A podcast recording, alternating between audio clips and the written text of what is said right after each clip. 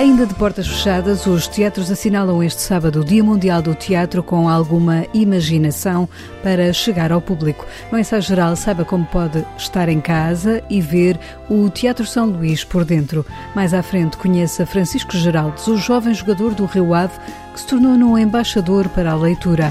Ouça a entrevista ao escritor João Pinto Coelho sobre o livro Um Tempo a Fingir e dance ao ritmo de Amaura, uma cantora que esta noite o ensaio geral lhe mostra. Fique connosco nos próximos minutos.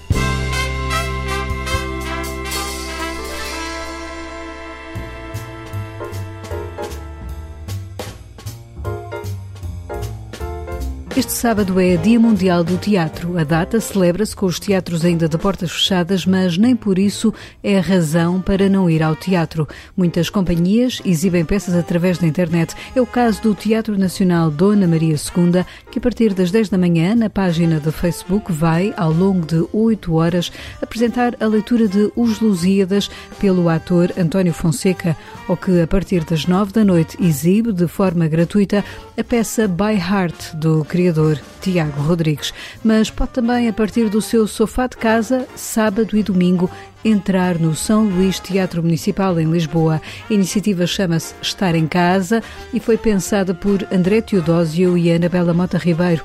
A ideia é oferecer ao público diferentes conteúdos gratuitos. É um evento bastante relaxado de acesso gratuito, onde se apresentam várias coisas ao mesmo tempo no teatro, em todos os espaços, desde os espaços onde as pessoas têm acessibilidade a outros que são espaços laborais e que visam não só as artes performativas, como também conversas, plantas, todos os seres que não estão E desta vez a convite da Aida Tavares porque no Dia Mundial do Teatro o teatro vai estar fechado, decidimos fazer um movimento contrário fazer um estar em casa em direção às casas das pessoas, porque as pessoas estão aprisionadas nelas. Fizemos uma programação que tende a alterar ou dá ferramentas para alterar o cotidiano dessa prisão casa. E vão ter desde conversas, a workshops, a aulas, a performances, a filmes, muitas coisas variadas que não, não são para evadir da realidade, mas são para tentar ajudar a remodelar este momento que nós estamos a viver. Gostava de ter um poeta.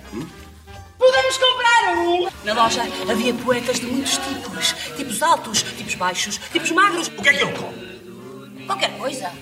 Não é esquisito? Entre as 10 da manhã e as 11 da noite, nas páginas do Estar em Casa 2021.pt ou do São Luís, pode, por exemplo, entrar em casa da fadista Gisela João e aprender com ela uma receita Vê espetáculos como os de Marta Bernardes, intitulado Plano Comensal de Leitura, ou ouvir Adriana Calcanhoto. São muitos os convidados, desassossegados, indica André Teodósio. Conseguimos ter uh, pessoas no Brasil, pessoas em Portugal, Adriana Calcanhoto, Moreno Veloso, Mebate Pedro, que está em Moçambique, a Cátia Nunes, que está em Angola, etc. Portanto, pessoas de todo o mundo a colaborar connosco e a fazer coisas muito diversas das que faziam. Portanto, em vez de, por exemplo, falarem às vezes não só da sua música, falam dos espaços por onde estiveram, partilham os seus quartos, as suas casas, os seus sítios específicos. O José Raposo acabou de ser nomeado presidente da Casa do Artista, portanto também falará sobre a Casa do Artista.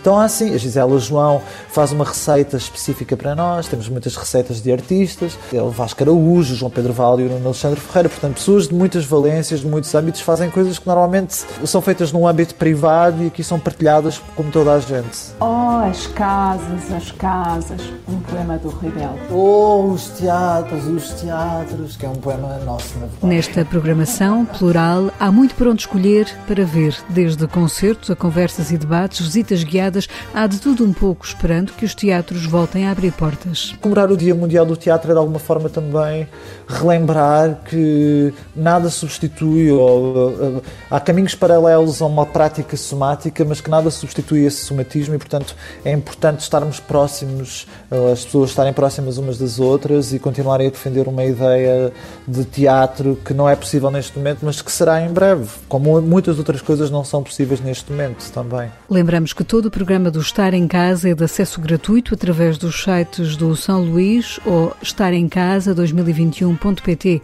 A maioria das atividades tem horário marcado, algumas estão disponíveis durante todo o fim de semana. Onde é que se pode ver? Online, menino. E quanto custa? Nada, sempre a andar, grátis, avante, é só inscrever-se. Epá, por isso, pronto, está toda a gente convidada, prefiro estar em casa.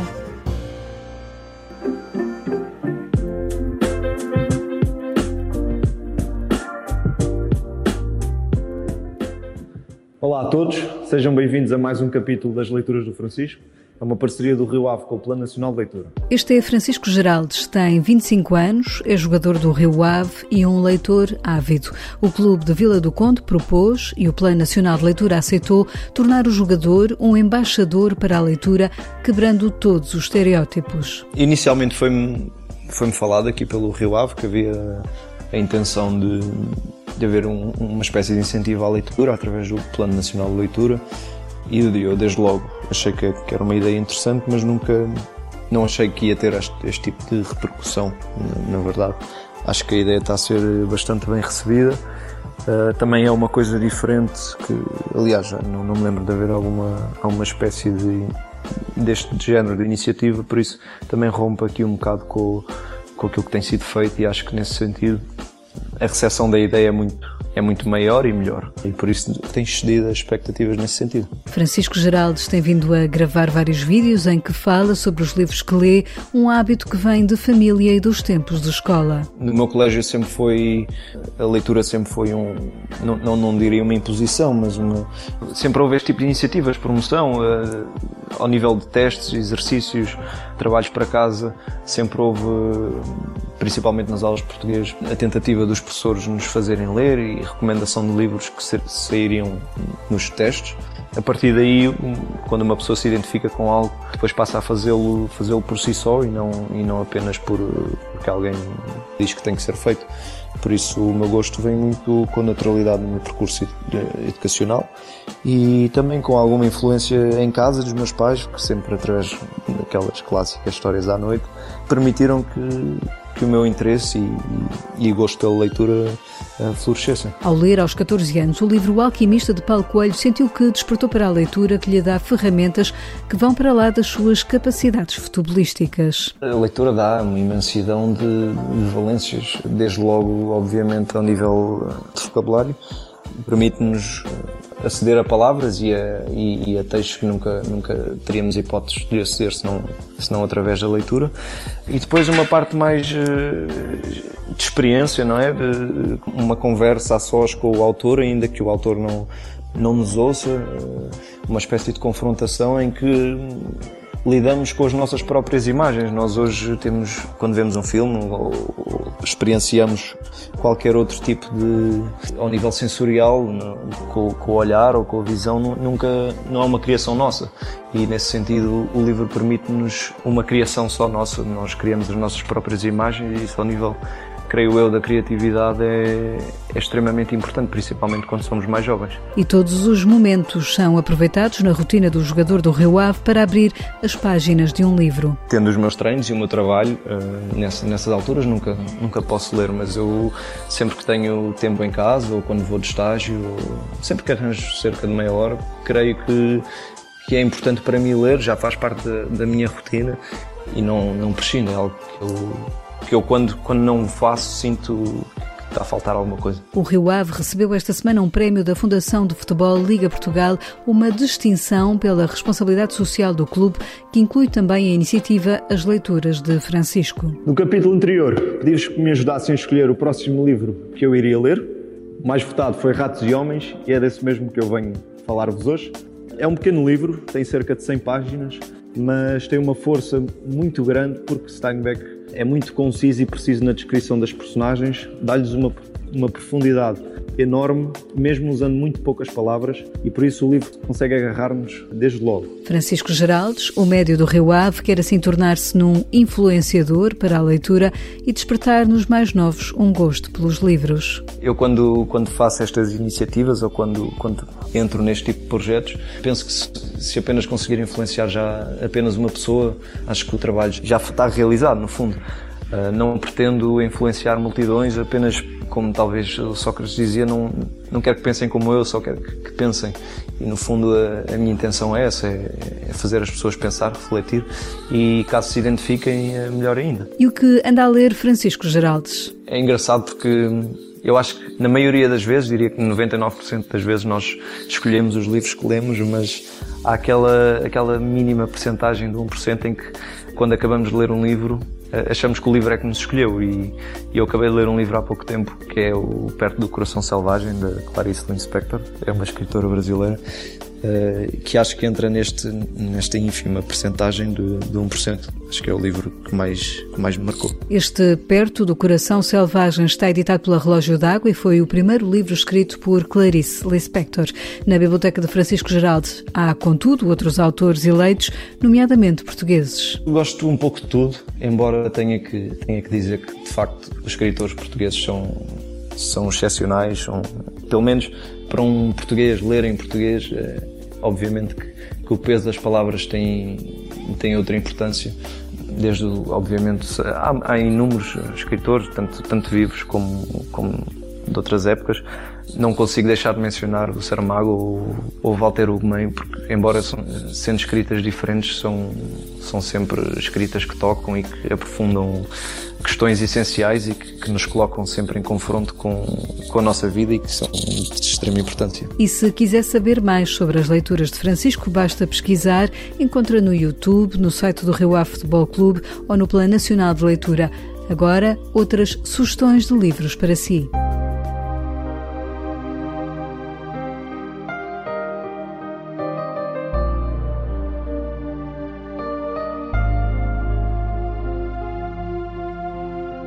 O escritor João Pinto Coelho tem novo livro, Um Tempo a Fingir. É uma obra em que o autor vencedor do Prémio Leia regressa ao tema dos judeus, tal como fez nos anteriores romances Perguntem a Sarah Gross e Os Loucos da Rua Mazur. Agora, João Pinto Coelho aborda a perseguição aos judeus noutra geografia da Europa, em Itália, na época de Mussolini.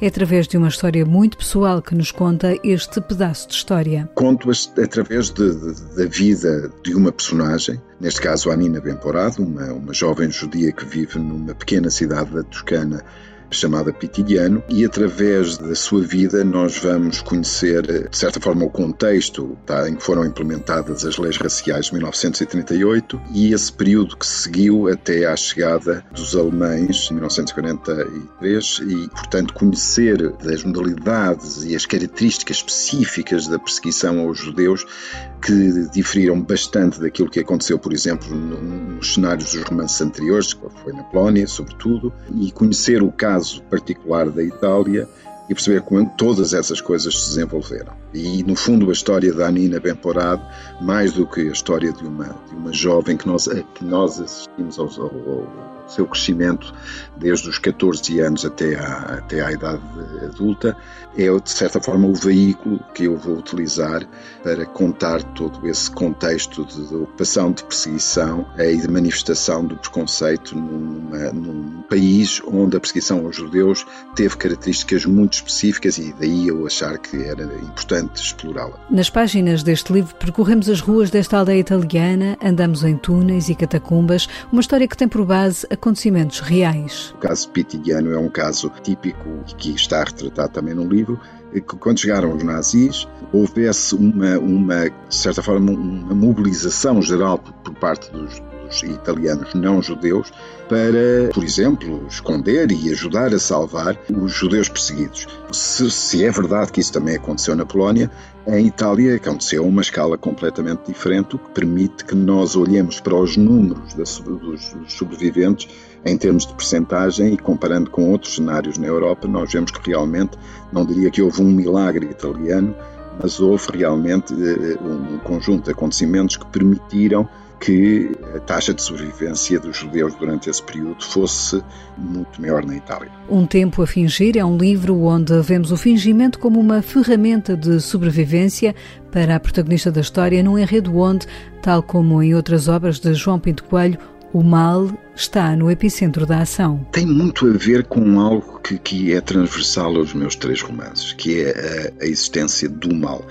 A historiografia do Holocausto está cada vez mais incide sobre essas situações, sobre essas histórias de vidas, quem foram aquelas pessoas que transformaram naqueles perpetradores terríveis. Portanto, essa, essa semente, o mal, isso que existe em cada um de nós, aparece no caso da Anina Bemporado sob a forma de uma criatura. Portanto, eu estou, se quisermos, a corporizar o mal, a fazer dele uma criatura que vive com uma forma própria dentro da própria Anina, que no fundo não passa de uma fantasia da, da própria Anina, mas que está lá presente e que eu exploro como sendo precisamente a personificação do mal e essa semente que existe em cada, em cada um de nós pronta a tornar-se visível. Mais do que nunca, diz o escritor João Pinto Coelho, é urgente continuar a falar da história recente da Europa nomeadamente do nazismo. Eu estou convencido que durante aquele período a Europa deixou cair a máscara e mostrou-se da forma mais límpida e mais lúcida, mostrando o que de mal e de bom poderia existir na natureza humana, que no fundo é isso que me interessa nos meus romances. Uh, nesta altura, no contexto que atualmente estamos a viver, é importante que nos recordemos de que outras coisas parecidas eh, passaram e começaram exatamente de forma como nós observamos hoje em dia, um pouco por todo o lado. E devemos estar atentos, e no fundo são esses sinais que também estão explícitos em qualquer um dos meus três romances, se olharmos com, com, com a clarividência necessária, nós facilmente percebemos que não há coincidências. João Pinto Coelho, o autor de Um Tempo a Fingir, editado pela Dom Quixote, um livro que já pode encontrar nas livrarias, que já estão de portas abertas, ou nas livrarias digitais. No ensaio geral, ouvimos agora o nosso colaborador semanal do Centro Nacional de Cultura, Guilherme de Oliveira Martins, que nos lembra hoje o Dia Mundial do Teatro, que amanhã se celebra. Acontece pelo privilégio do teatro, este paradoxo, que a história que se deforma no prazo longo e que o mito que se fortifica encontram a sua verdadeira realidade nos palcos. Foi Jean Cocteau que o disse no primeiro Dia Mundial do Teatro. Que neste dia aconteçam estes noivados profundos, onde o singular e o plural, o objetivo e o subjetivo, o consciente e o inconsciente apresentem os monstros prestigiosos que deles resultam. Muitas discórdias nascem do afastamento dos espíritos e do muro das línguas que o vasto aparelho teatral se propõe a atravessar. E os povos, graças aos Dias Mundiais do Teatro, tomarão por fim consciência das suas riquezas respectivas e colaborarão na grande empresa da paz. Esta é a questão fundamental. Este ano será neste sábado e é esta magia que se levantará no Teatro São Luís com Anabela Mota Ribeiro e André Teodósio a apresentarem nova edição de Estar em Casa em formato online a partir das palavras invadir, sarar, unir. No início, o São Luís era transformado numa casa. Agora estamos nós em casa. Pretend it's a life. Imagine que é a vida. Este ano, a declaração é da autoria de Alice Azevedo, mas permito-me por todos dizer que Jorge Salavisa estará bem presente na saudosa memória viva de todos nós. Façamos por isso, nesta ocasião, a leitura coletiva do livro Dançar a Vida. Pare, escute escreva. E continuemos a pensar em livros, a correr às livrarias. João Pinto Coelho escreveu Um Tempo a Fingir. Anina Benporad, uma judia rebelde, despede-se da infância na Toscana em 1937. É a guerra que se anuncia. Cosimo, Alessia, Pepino acompanham a tragédia com uma rapariga que gera paixões e ódios. O antissemitismo virou o mundo do avesso. E no convite da leitura vão ainda dois conselhos. Para a Páscoa, na Quetzal, rezar de olhos abertos de José Tolentino Mendonça. E nos clássicos das Paulinas, Diário de um Pároco de Aldeia, de Jorge Berdanos. Uma bela surpresa com mais de oito décadas. Ler, ler é preciso. 990 começou a viagem que dura até hoje. Caminhos sinuosos, tão perigosos, mas sem perigo talvez eu nem lá fosse. Porque há que cair, tinta negra fundo do poço, mas é assim que se começa um belo esboço. Pouco a pouco fui juntando a cor e pouco a pouco. A dona desta voz chama-se Maura e tem como nome artístico a Maura, e este é um dos temas do seu novo trabalho, uma música autobiográfica. Ao ensaio geral, Maura deu-se a conhecer. Baseio-me muito no blues, no soul, no RB e principalmente todas as vertentes onde eu penso que o hip hop bebe um pouco. E lancei o meu primeiro trabalho em 2019, que é o Em Contraste. Foi um trabalho que saiu pela Banaman, que do resto todos os trabalhos têm sido por essa editora. E é um trabalho que bebe muito destas tais influências dentro do, do, do soul, do RB, da bossa nova, essas misturas. Portanto, sinto-me grata pelas coisas que aconteceram. Em 2020 fiz uma reedição do mesmo e também lancei um EP, uma temática um bocadinho diferente, que se chama Denso. Denso pode ser escutado no YouTube, tem três músicas que falam de temas que muito dizem a Amaura. O primeiro tema chama-se O Pedro e o Lobo, que aborda a traição, brincando com aquela lenga-lenga que todos conhecemos do Pedro e o Lobo. O segundo tema é mais introspectivo e biográfico, se chama Saber Quem Sou. E o último tema chama-se Duplo, e aborda hum, o tema da violência doméstica do prisma da pessoa que, passou por isso e não entra naquele padrão que muitas vezes nós associamos à mulher ou ao homem que vive a violência doméstica. Uma pessoa segura, uma pessoa que sabe das coisas, que teve outro tipo de educação e que, pronto, que mostra a fragilidade de uma coisa que pode acontecer a todos nós, misturado com um bocadinho de falta de autoestima e de outras coisas. Portanto, estes três temas são os que compõem esse EP, Benço. A Maura tem saudades do palco, de cantar ao vivo, por isso damos-lhe o palco do ensaio geral de hoje, que teve sonorização de José Luís Moreira. Fechamos com o tema Saber Quem Sou, de A Maura. Voltamos dentro de 15 dias. Até lá, boa noite e votos de Santa Páscoa. Brota futuro. Brota futuro. O passado, senão não brota futuro. passado,